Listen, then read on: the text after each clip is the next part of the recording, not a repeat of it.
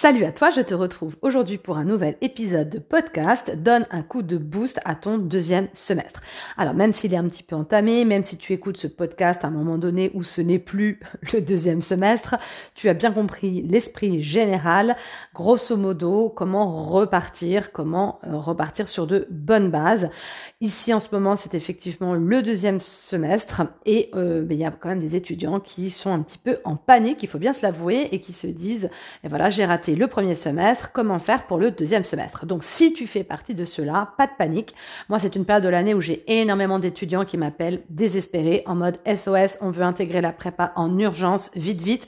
On a tout foiré au premier semestre et il faut en un coup de baguette magique euh, réussir le deuxième parce que sinon on ne passe pas. Alors j'ai toujours le même discours, il n'y a pas de formule magique évidemment, mais du bon sens, mais des règles de base et que je vais évidemment te livrer ici aujourd'hui en exclusivité pour toi qui m'écoutes et c'est avec grand plaisir. Alors tout d'abord, j'ai envie de te dire, on se calme et on va commencer par le commencement. C'est pas complètement impossible, c'est même pas du tout impossible de réussir son année quand on a déjà foiré son premier semestre. Il suffit de bien rattraper le coup au deuxième, mais il faut pas faire n'importe quoi et surtout il faut faire des choses différentes parce qu'a priori, les premières choses que tu as mis en place au premier semestre n'ont pas fonctionné.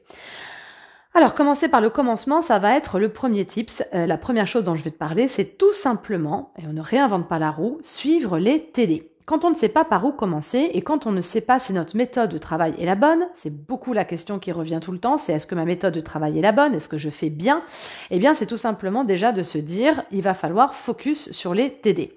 Ça sert à rien de ficher pendant des heures toutes les matières, que ce soit les majeurs avec les coefficients ou les mineurs sans gros coefficients, euh, de faire de belles fiches Bristol, de bien surligner. Moi, je vois énormément d'étudiants qui passent leur journée entière à ficher.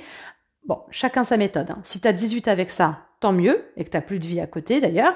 Mais si tu plus de vie à côté et que tu pas 18 avec ça, j'ai envie de te dire à quel moment tu changes de méthode. Ça ne fonctionne pas, il faut que tu t'en rendes bien compte. Tout fichier, ça ne sert à rien. Ça ne fait que te rassurer, ça rassure ton esprit, ça te donne l'impression que tu fais quelque chose et que tu travailles, mais ce n'est pas ça du travail, ça ne sert pas à grand chose à mon sens.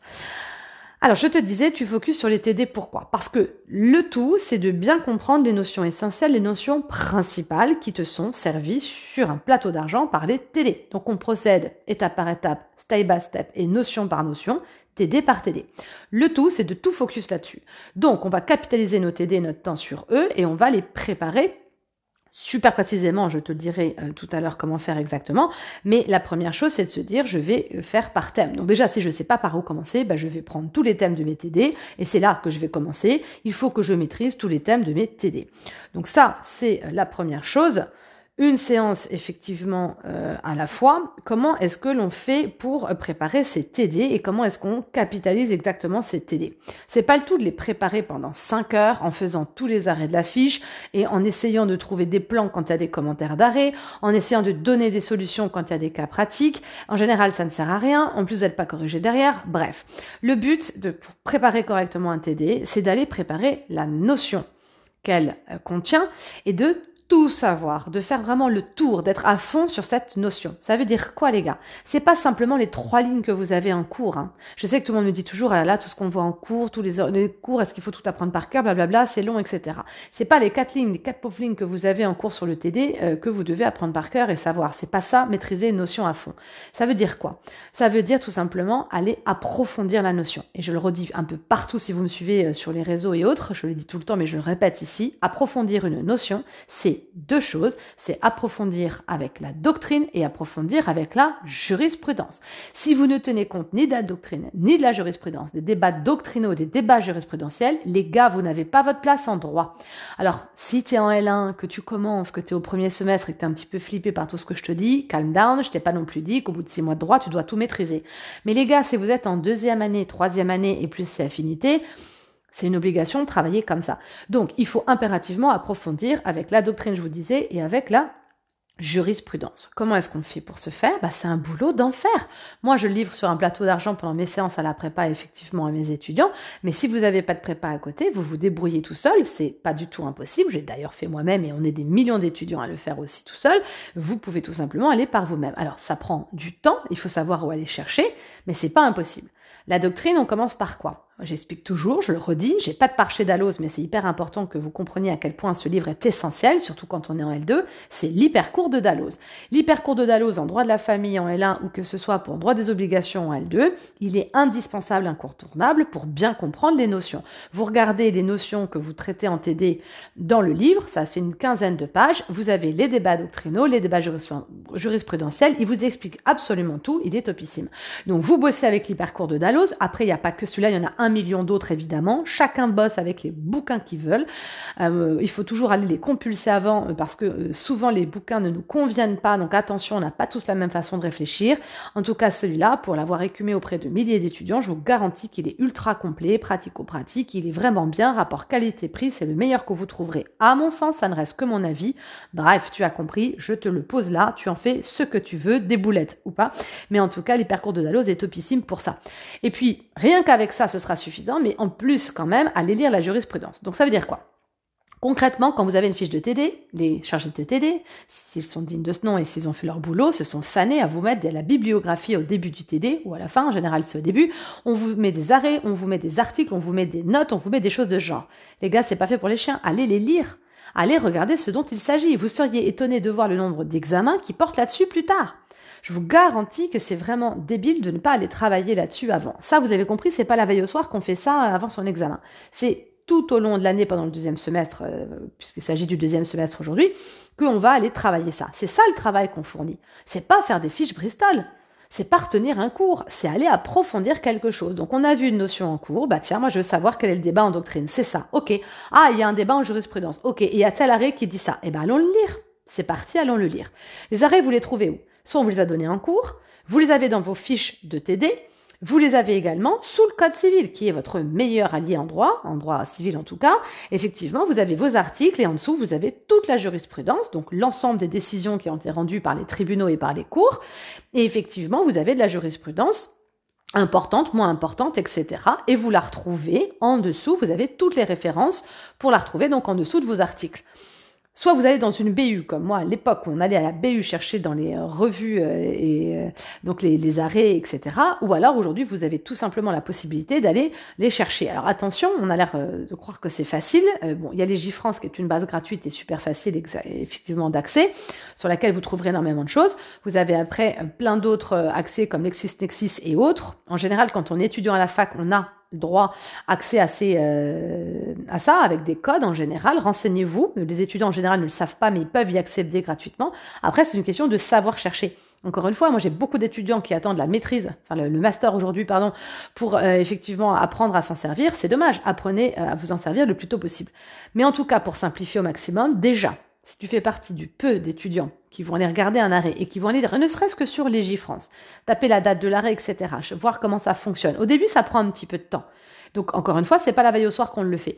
Mais si tu le fais régulièrement, ça va aller de plus en plus vite. Donc, tu vas chercher l'arrêt, tu vas le lire. Et là, tu vas être très, très étonné de constater l'immense différence entre citer trois pauvres lignes d'un arrêt en disant c'est comme ça, c'est automatique, c'est une loi absolue, et ensuite d'aller voir l'arrêt, de voir les conditions dans lesquelles ça a été rendu, de voir ce qui avait été euh, plaidé, etc., de voir comment les, les, les cours avant avaient jugé, de voir comment la cour de casse a jugé, de voir, etc., les notes et les critiques des commentateurs et tout, je peux te garantir que tu vas vraiment comprendre la grosse différence, certainement nuancer tes propos à partir de là en te disant, OK, donc c'est pas si automatique que ça comme je le pensais. C'est dans cet arrêt la Cour a estimé que parce que parce que parce que. On peut donc peut-être penser que dans un autre contexte, ce n'aurait pas été la même décision. Et là va commencer à se mettre en place quoi? Je te donne dans le mille le raisonnement juridique. Donc c'est vital d'aller faire ça. Et il y a tellement d'étudiants qui ne font jamais ça et qui s'étonnent après de ne pas avoir de bonnes notes, ni un commentaire d'arrêt, ni un cas pratique, qui n'ont aucun raisonnement juridique, qui sont formatés et qui n'arrivent pas trop à raisonner par eux-mêmes. Ben, c'est logique. Si on ne va jamais voir à quoi ressemble un arrêt, jamais voir ce que les gens en pensent, jamais voir pourquoi il a été euh, jugé comme ça, etc., ben, il y a un moment donné, tu manques un petit peu de ce qu'on appelle la fameuse culture juridique. Et la culture juridique, ça s'acquiert pas en lisant des millions de bouquins sur les autobiographies de tous les ténors du barreau ou en faisant tout ce que tu veux par ailleurs ou en écoutant des podcasts ou en allant euh, regarder des émissions ou des trucs. Ça s'acquiert tout simplement en allant lire les gentils petits arrêts qui sont là depuis la nuit des temps sous ton code civil qui n'attendent qu'une chose, c'est d'être compulsés et lus. Je vais faire la, la parenthèse là-dessus, mais tu auras compris, c'est hyper important de bosser là-dessus. Donc s'il y a qu'un seul truc à faire pendant l'année, c'est ça Et ça sert à rien de faire autre chose. C'est déjà suffisamment du temps. Tu vas bosser la doctrine et la jurisprudence sur chaque notion que tu vois en TD. Si déjà tu arrives à faire ça, mon petit pote à la compote, j'ai envie de te dire qu'à la fin du semestre, normalement, tu es blindé pour les examens. Alors après, tu vas me dire, il y a quand même des thèmes qui sont pas traités en TD et tout. Oui, Ok. Et ces thèmes-là, évidemment, tu vas les travailler aussi, mais pas à fond comme là. Tu vas pas aller les bosser avec la doctrine, la jurisprudence et blablabli et t'as compris. Bien. Donc ça, c'est la première chose. Le maître mot, c'est l'organisation. Comment est-ce qu'on s'organise? C'est effectivement TD par TD. On capitalise sur les notions qui sont évoquées en TD. On masterise à fond les notions-là. On les approfondit avec la doctrine, la jurisprudence.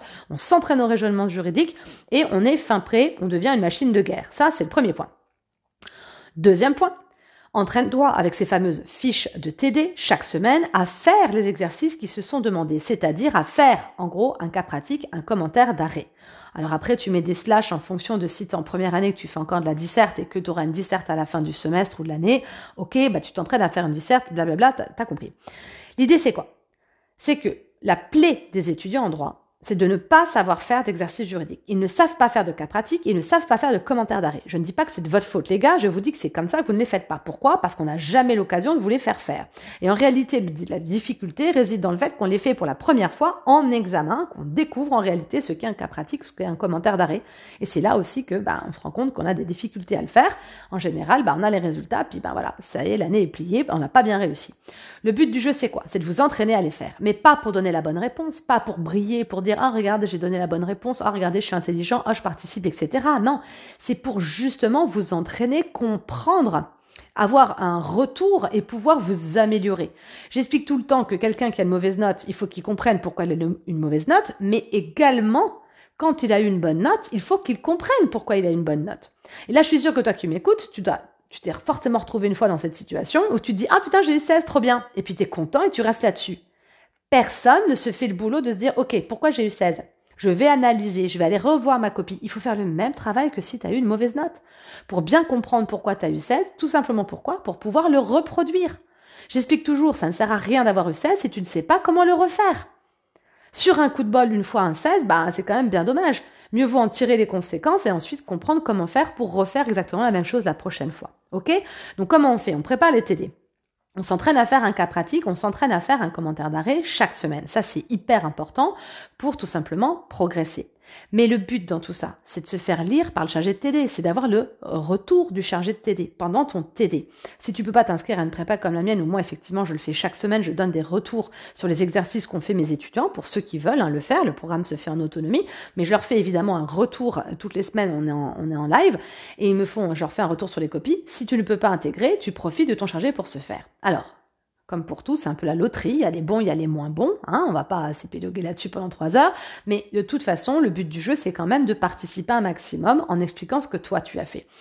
Donc tu as compris l'optique. Si tu vas à la fin du charge du TD, euh, amener ta copie en disant ce que vous pouvez me lire, blablabla. Moi j'explique à chaque fois, soit c'est l'abbé Pierre, soit c'est Mère Teresa, soit il est bête, mais normalement le chargé de TD, il n'est pas censé prendre ta copie. Pourquoi?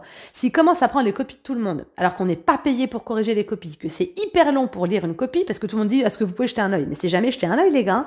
Jeter un œil sans rien faire, sans rien trop dire, c'est déjà un quart d'heure, 20 minutes. Pourquoi est-ce qu'il vous accorderait ces 20 minutes? Et puis surtout, si vous les accordez à vous, il va les accorder à quelqu'un d'autre, ça veut dire qu'il se retrouve avec des heures de correction. Moi je sais que quand j'étais chargée de t'aider à la fac. Les premières fois, je suis arrivée pleine de bonne volonté. J'ai des gens qui m'ont dit, ah, est-ce que vous pouvez me ramasser mon truc et tout? Bah, bien sûr, j'étais toute contente. Et puis, au bout de la troisième séance, je me suis retrouvée avec 20 copies à corriger. Puis, je me suis rendu compte qu'en fait, je passais 4 heures tous les soirs en plus du TD. Bon, bref, on s'en sort pas, les gars. On n'est absolument pas payé pour ça. Surtout que quand on a les partiels à corriger, on n'est pas payé non plus. D'ailleurs, ce sera l'objet d'un autre podcast sur la correction des copies. Mais vous voyez bien, on ne s'en sort pas. Donc, et puis donc quand j'ai compris, les autres chargés TD m'ont dit mais jamais tu corriges un TD malheureuse, ben voilà, fallait bien que je commence et que je fasse mes premières armes et je m'en suis rendu compte très vite. Mais tout ça pour vous dire quoi? N'allez pas à la fin du TD lui demander de corriger vos copies, ça ne fonctionnera pas et c'est bien normal. Maintenant, vous devez mettre à profit votre TD pour participer, pas pour balancer la note, mais pour expliquer le raisonnement, pour expliquer le problème juridique, pour expliquer votre phrase de fait. Et si vous dites rien, vous lui demandez. Vous en pensez quoi? Est-ce que vous pensez que ça tient la route? Voilà. Est-ce que le problème est bien formulé? Comment est-ce que j'aurais dû dire autrement? Qu'en pensez-vous? Enfin, à vous d'aller avoir le retour. Donc, participez, lisez. Ça, les gars, c'est votre responsabilité à vous. N'attendez pas la fin pour aller parler au chargé de TD. Faites profiter tout le monde. Demandez, expliquez, etc. C'est vraiment super important de le faire. Ok? Troisième point, on n'oublie pas les mineurs. Donc les mineurs, pour tous ceux qui ne parlent pas en majeur mineur, ce sont toutes les matières qui ne sont pas euh, à coefficient. Donc en gros, euh, schématiquement, on a droit civil, droit constit en première année, et on a droit civil, droit pénal et droit admin en deuxième année. Ça, ce sont les majeurs. Et effectivement, tout le reste, ce sont les mineurs. Les mineurs, souvent, et plus on avance en général dans les années plus c'est exponentiel, on finit par les travailler qu'au dernier moment et à la dernière minute. Ça, c'est vraiment le truc à proscrire complètement. Pourquoi? Parce que effectivement, ça va vous faire un stress pas possible. Vous aurez appris, euh, ce sera ni fait ni à faire. Vous n'aurez pas retenu et on n'en tire jamais rien de bon à fonctionner comme ça. Croyez-moi, croyez-en mon expérience. Donc effectivement, on n'oublie pas les mineurs et on les travaille régulièrement. Alors pas toutes les semaines comme les majeurs, effectivement, parce qu'on n'a pas de matière à TD, ce sont pas des matières à TD, donc on ne travaille pas toutes les semaines. Mais par contre, il faut vraiment ne pas les oublier. Comment est-ce qu'on procède? Tout simple, vous partez de votre deadline du jour des examens et vous remontez à rebours. On crée en fait tout simplement un calendrier à l'envers et en remontant à rebours, on va aller se dire, OK, il faut que tout soit su pour ça pour telle date, je vais aller regarder, j'ai 400 euh, pages de cours, je n'importe quoi, et ben voilà, il faudrait qu'il y ait 200 pages qui soient faites à mi-chemin, et puis euh, là, je commence là. Ok, à vous de voir si vous êtes en retard, pas en retard. En fonction de ça, vous activez, vous augmentez ou pas euh, la cadence, mais vous vous dites qu'à un mois, bah, vous vous faites une révision de tout depuis le début, vous fichez, vous apprenez, puis trois semaines après, vous allez réapprendre tout ce que vous avez vu entre-temps, plus, plus pardon, réviser ce que vous avez vu depuis le début, et puis à trois semaines exactement. Et vous allez voir que ça va aller très vite. Donc attention, ne misez pas tout sur les révisions pour apprendre. Normalement, les révisions, les gars, comme son nom l'indique, c'est une période qui est censée être réservée aux révisions, et pas à apprendre et découvrir les matières, ou découvrir les arrêts, ou découvrir les TD. Ok? Donc on fait gaffe à ça. On peut se garder cette période-là pour éventuellement deux trois pépins qui nous arrivent en cours de route, ce qui est bien normal mais en tout état de cause, il faut que ce soit prévu dans votre planning pour les mineurs. Quatrième tips, il faut que tu trouves un, groupe de travail si tu n'en as pas déjà un. Alors ça, c'est un petit peu les conseils qu'on lit partout. Trouve un groupe de travail, euh, l'émulation et tout, d'accord. Ok, ça a l'air d'être complètement bateau comme conseil. Encore que. C'est hyper important, si tu es seul, de travailler avec quelqu'un. Pourquoi? Déjà, c'est une motivation qui va être là, c'est le fait d'être euh, motivé par quelqu'un qui va suivre un petit peu ta façon de fonctionner, ton évolution, tu te devras un petit peu travailler quand tu n'auras pas envie de te lever les matins, vous pouvez vous donner des rendez-vous pour travailler ensemble chez les uns, chez les autres, à la BU, as compris.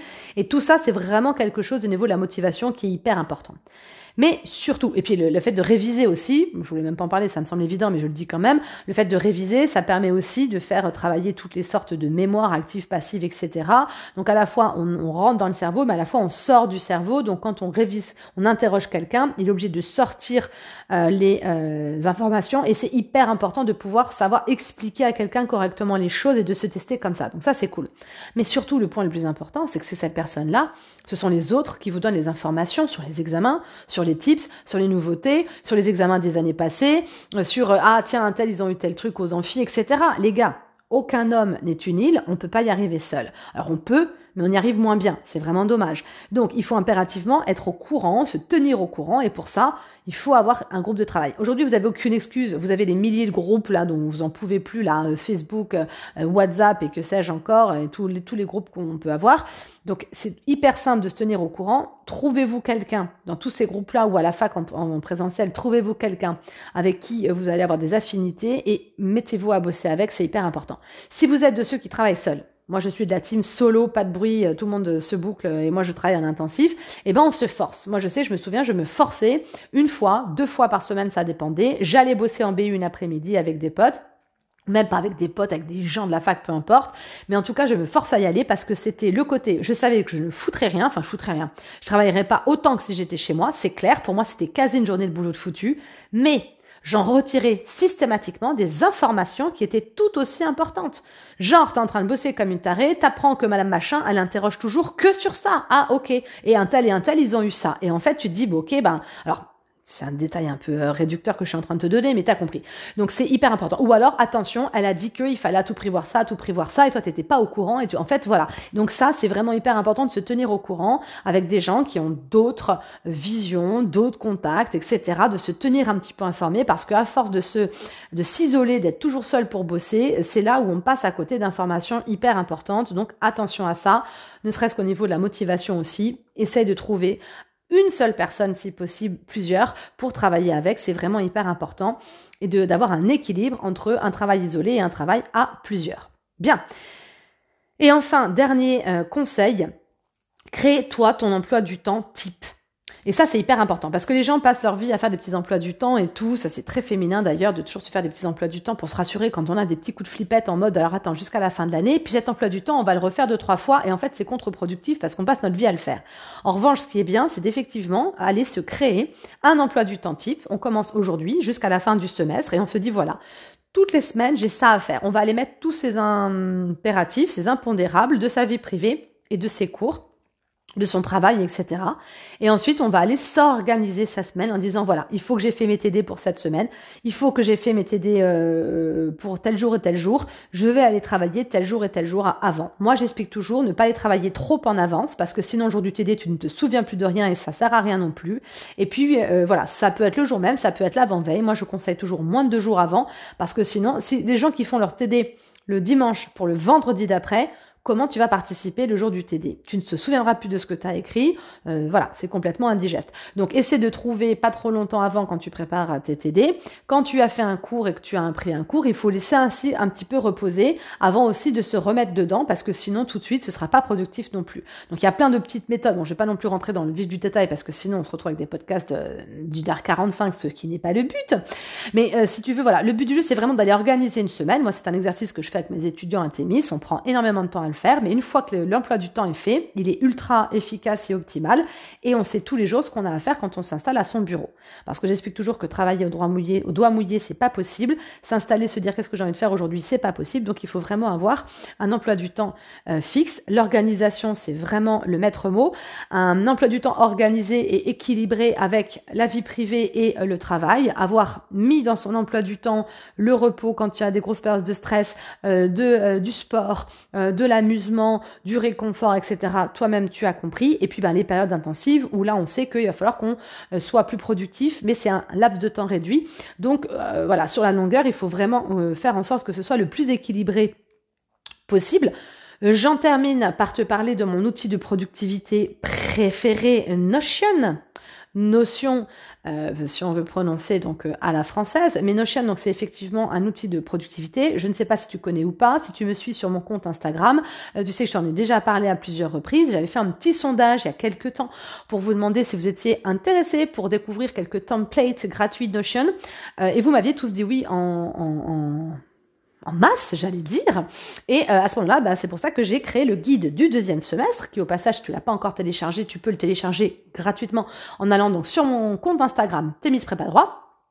Et tu vas dans ma bio, donc le lien qu'il y a dans ma bio, tu téléchargeras, tu verras le guide du deuxième semestre. Et donc, euh, tu as un petit guide, voilà, pour reprendre un petit peu euh, les étapes pour euh, à checker pour réussir son deuxième semestre. Et surtout, à la fin, je t'ai mis donc tous ces templates Notion, donc qui vont t'aider à t'organiser. Alors après, je ne t'ai pas mis le truc payant, cher, machin et truc que moi je même j'aurais payé 2000 euros, c'était pas le but. Je t'ai mis des templates que l'on trouve absolument partout quand on connaît un petit peu l'outil, mais quand on connaît pas, c'est toujours pratique. Moi-même, j'ai commencé avec ce genre de template là, puis après force, quand on le prend en main, on les personnalise et c'est top. Alors, Warning, le but c'est pas d'y passer 50 heures parce que Notion ça peut être aussi euh, voilà le le, hein, le truc qu'on ouvre et qu'on ne referme plus. Donc attention de pas tomber dans un vortex. Le but du jeu c'est pas d'y passer sa nuit. Euh, on regarde, on voit on voit ce qui ce qu'on aime, on prend ce qu'on a envie de prendre et on prend pas. On n'essaie pas de gérer le truc, c'est impossible. Euh, j'explique souvent Notion c'est comme un cerveau humain, c'est-à-dire que le cerveau humain même le plus intelligent déjà des, des gars au monde, il en utilise que 10% de sa capacité. Notion c'est pareil. Le gars qui mesure, qui maîtrise pardon, qui fait des formations dessus et tout, il ne maîtrise que 10% de Notion. Donc n'essayez pas de tout maîtriser, essayez de prendre les trucs qui sont déjà tout faits. Euh, j'explique que Notion, donc c'est 30 secondes, ça vous, il faut créer votre compte Notion, ça prend 30 secondes. Et ensuite, vous copiez les templates en allant dessus et vous les mettez dans votre compte et vous pouvez vous en servir tous les jours. En gros, qu'est-ce que je vous ai mis? Il y a un outil que je trouve sympatoche c'est pour calculer sa moyenne. Donc là, ça permet de rentrer vos notes euh, par matière et puis ben voilà, comme ça après, euh, vous pouvez tenir au, euh, au fur et à mesure et ça vous motive un petit peu en vous disant attention, il faut que j'ai cette note-là, cette note-là et ça vous motive un petit peu pour savoir pourquoi vous travaillez, dans quel objectif, etc. ensuite, je vous ai mis également donc bah, toute la partie stockage en fait, hein, où vous mettez tous vos cours et vous organisez vos cours et vous mettez vos notes que vous avez tapées à l'ordi et tout. Donc ça, je trouve ça juste topissime. ensuite, donc vous avez également un des emplois du temps. Vous avez des to-do list, euh, mais qui sont donc traités avec next, euh, enfin à faire en cours et fait. Donc ça c'est pareil, ce sont des to-do list à la semaine ou autre, mais pour vous organiser d'une nouvelle façon. Hein, ça, c'est l'objet aussi d'autres podcasts ou d'autres newsletters ou d'autres posts que j'ai pu faire pour vous expliquer comment vous organiser.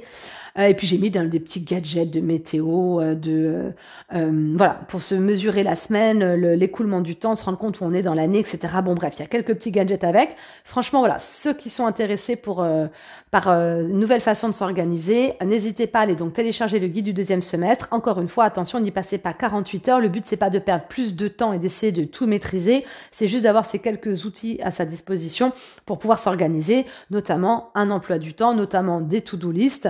Euh, voilà, avec ses cours à portée de main sur un seul et même endroit. Pour commencer, je pense que c'est pas mal. J'ai envie de terminer en vous disant c'est tout pour moi. C'était un rêve, j'ai toujours voulu faire du stand-up et je vous dis à bientôt pour de nouvelles aventures. Bye.